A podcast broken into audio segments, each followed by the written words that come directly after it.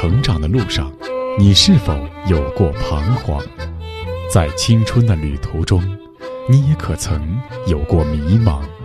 面对亲子教育，你是否还有担心和疑虑？一起关注成长你我他，让生命与智慧一同成长。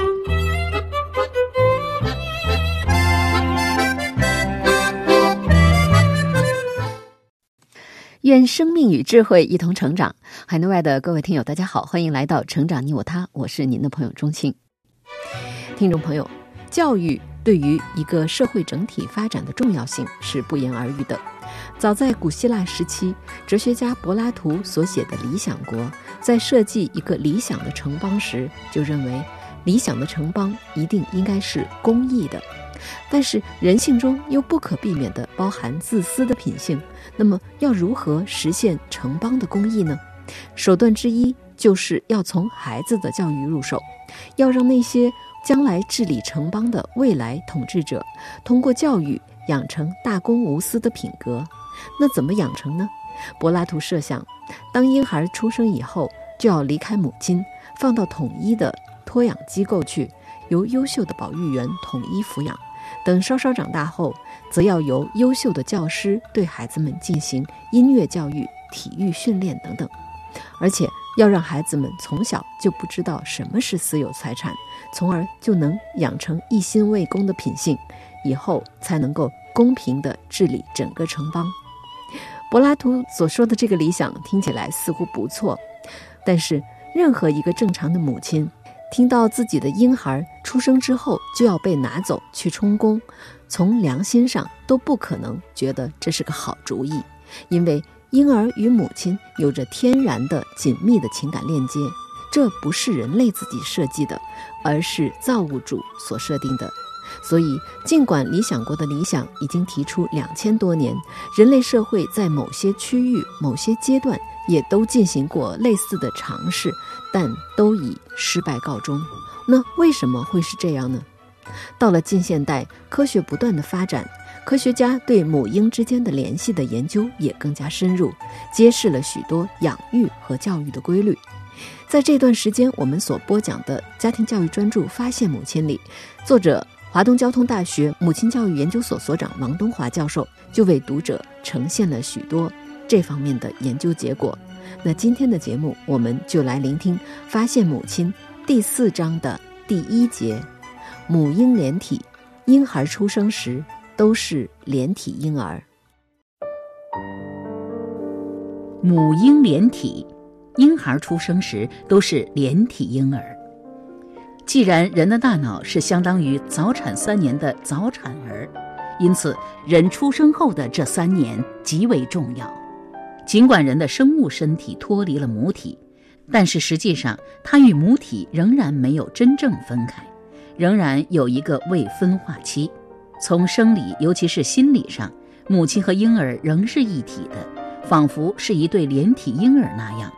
母婴的关系仍然是孕妇同胎儿的关系，不过就像试管婴儿那样，生长环境从子宫里转移到子宫外而已。如果认为胎儿安全地生下来便完成了母亲的使命，从此可以撒手不管的话，那么孩子很难成为正常的人，不知会长成什么怪物。而对于其他动物来说，母与子这种未分化期则极其短促，因此，当动物幼崽可以独立生活时，母兽便让它的幼崽独立生活。人则不同。如果在这头三年里割断母亲与孩子的联系，那么孩子的精神和生理都将遭受巨大的打击，从而不可能正常的面对这个世界。造物主让这一母子连体采取的最好方法，便是让母亲哺乳时间增长。哺乳是孩子的一项特权，也是母亲的一项特权。对于其他哺乳动物来说，母兽生下崽兽的第一件事，便是舔遍崽兽的全身。如果不舔遍全身的话，连胎粪甚至也排不出来。可以说，胎儿在子宫里与外界交流主要是触觉。出生后，有一种皮肤饥饿，动物如此，人类更是这样。因此，人的哺乳一般都在一岁左右结束，这样同母亲的皮肤结束可以延续一年。当一岁左右开始走路与说话时，母亲虽然不再寸步不离，但仍然是左右相伴。只有到三岁以后，皮肤接触过渡到语言相连的心理接触时，这种期待才自然脱落。孩子到三岁左右才可视为能够独立于母体的独立个体。一般来说，在皮肤接触的哺乳期，母亲们都能自觉地承担这份重任。但是到了一岁，孩子会走路说话后，便以为万事大吉，因此就忽略了教育。如果这时候放任不管，则会导致孩子的教育早产，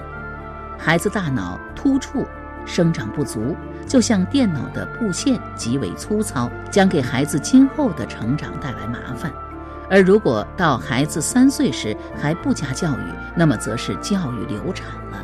因此，在这母子连体的头三年，母亲对孩子的作用极大。如果这时没有母亲在旁边呵护成长，那么孩子的发展将遇到极大的问题。关于这一点，我们可以从孤儿院里孩子的成长看得清楚。本世纪二十年代，人们就开始注意到收容在孤儿院里的孩子，不仅死亡率高，而且身心双方面的发育明显迟缓。这一现象，二十世纪初，匈牙利精神科医生雷内斯皮兹对此曾做了较详细的研究。他对三十四名一般家庭出生的婴儿和从两所孤儿院里各随机挑选的一百名婴儿，从他们出生四个月起进行连续观察，结果发现，在医疗和其他方面都非常完备，只是医护配备不足。即每十名婴儿配一名护士的孤儿院里，死亡率很高，在九十一个人中就有三十四人没有活下来。活下来的婴儿从一开始便明显的呈现出自闭症的特征，对于周围的事物极不关心，慢慢的极端无表情，对人极不关心，发育进程严重减缓，近乎白痴。从两岁到四岁就留在孤儿院里的孩子中。能走路的仅占百分之二十四，百分之四十的孩子连站立都不会，百分之五十的孩子刚会说两句话，百分之三十完全不会说话，有的连大小便也不能自理，会用汤匙独立吃饭的不足半数，至于独立穿衣服几乎不可能。以上情况是在每十名婴儿配一名护士的孤儿院。但是另一组婴儿所在的另一所孤儿院，虽然物质或文化条件非常恶劣，但每两个婴儿配备一名护士，像妈妈一样照顾婴儿，所以这些婴儿与一般家庭里的婴儿一样健康成长，他们对疾病的抵抗力很强，死亡率也同一般婴儿一样很低。这两组婴儿比较的结果十分清楚地表明，母亲或者代替母亲的人的存在。对于婴幼儿身心的发育是一个非常必要的条件。如果没有这个条件，孩子就连步行、说话一类被人视为天生的行为也都培养不出来。每一个孩子的物质环境条件虽然千差万别，但是在母亲为他们创造的母子环境上却都是相似的。以上在孤儿院的观察是没有母亲的一群可怜的孩子。虽然他们能够证明母亲的重要性，但是父亲是否也同样重要呢？究竟是母亲还是父亲重要呢？我们来看下面的研究和现象。根据英国心理学家、儿童精神病学家约翰·波尔比的研究，他发现有过早年丧母遭遇的孩子，在成年后虽然其他方面无特殊表现，但在性格上似乎都有着共同的冷酷性。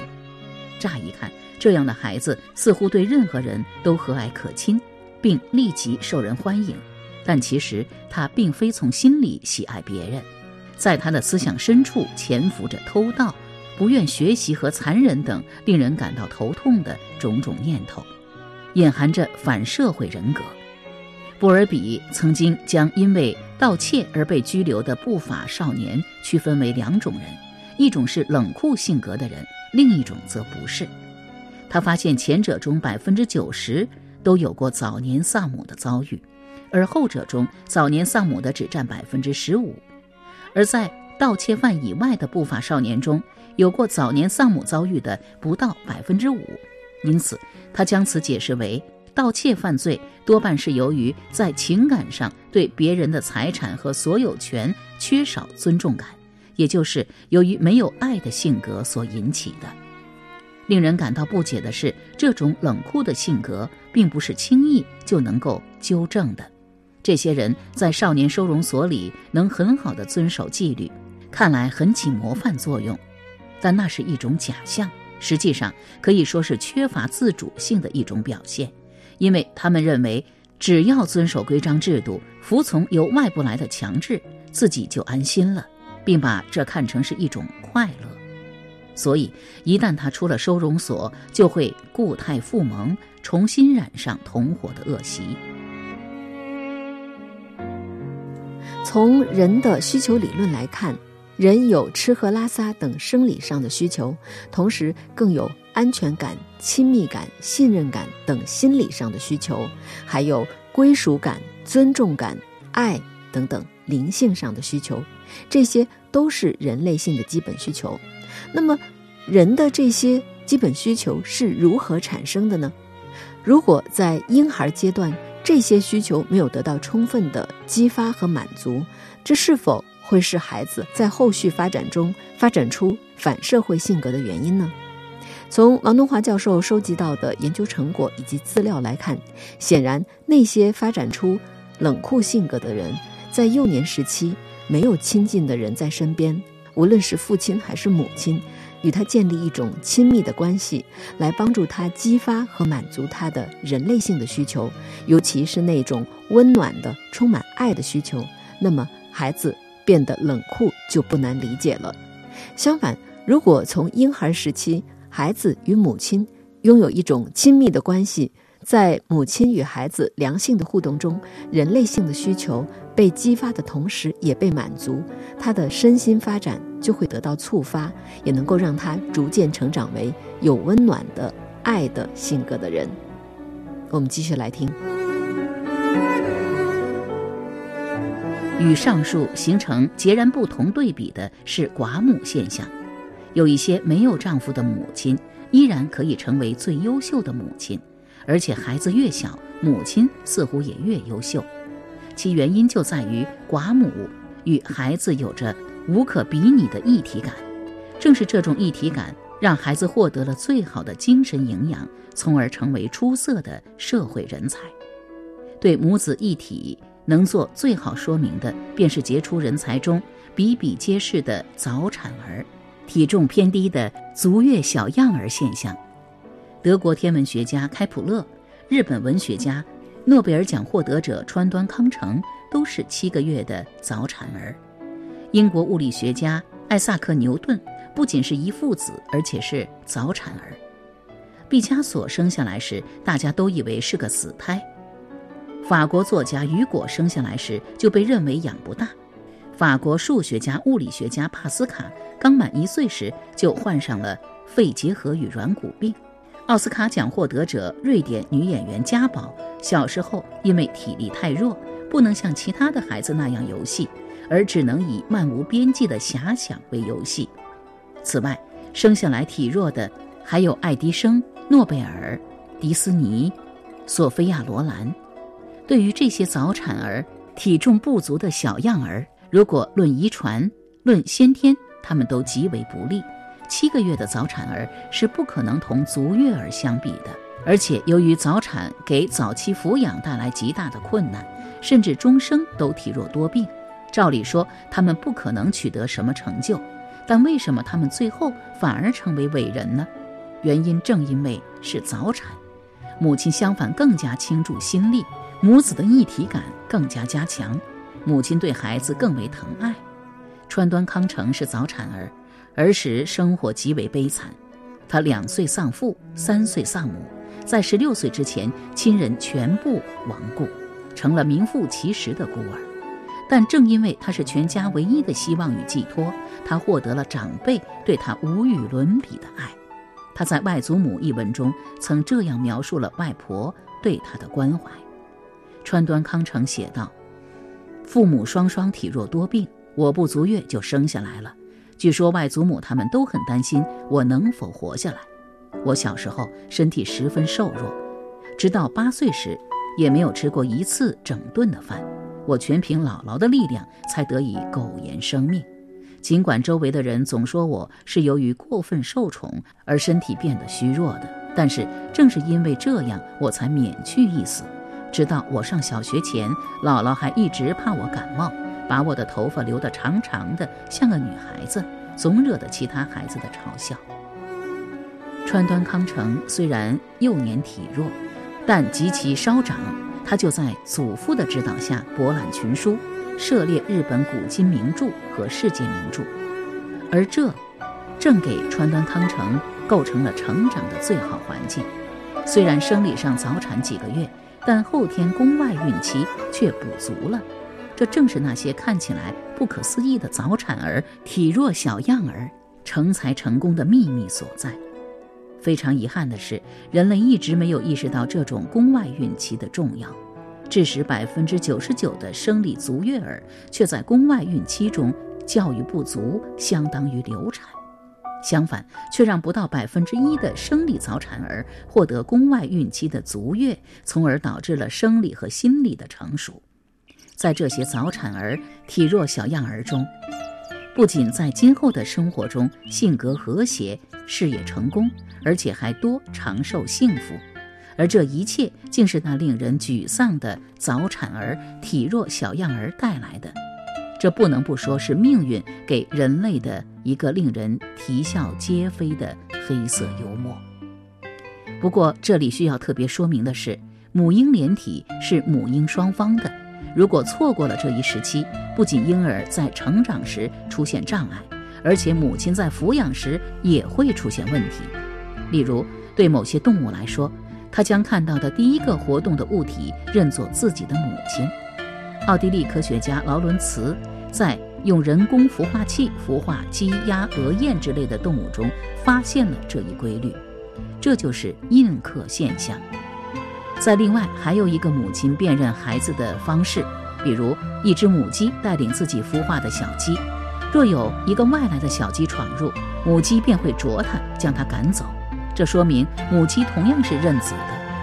如果把这只外来小鸡跟母鸡及它的小鸡一道用艾烟熏一下，那么母鸡便认不出这只外来小鸡，而不再排斥。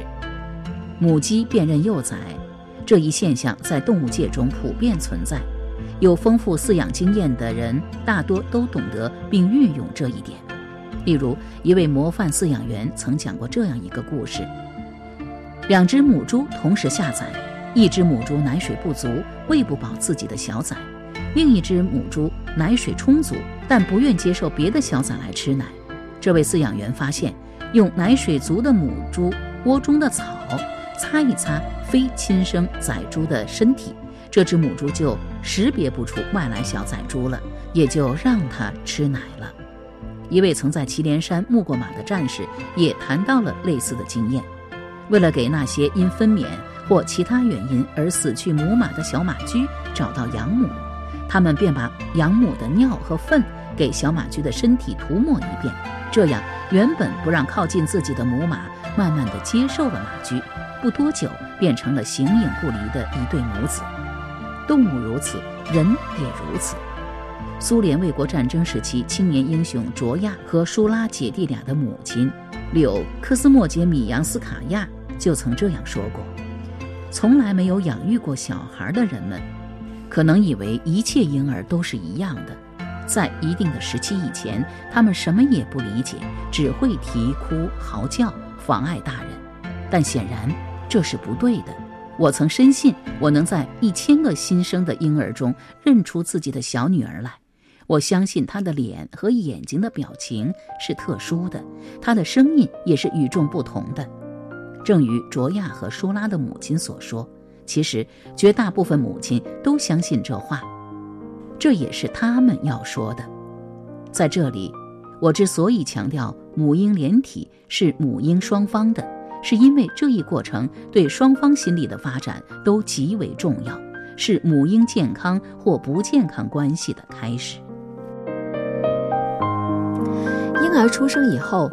他从身体上虽然与母亲分开，但是实际上从心理上，母亲和婴儿仍然像一对连体婴儿那样有很强的一体感。其实，这正是造物主给母亲养育和教育孩子最有利的条件。我们的母亲千万要珍惜和抓住。好，各位听友。以上我们听到的是华东交通大学母亲教育研究所所长王东华教授所著的《家庭教育专著：发现母亲》第四章的第一节“母婴连体”，婴孩出生时都是连体婴儿。今天的节目就到这里了，编辑钟庆，感谢您的收听，下期节目我们再会。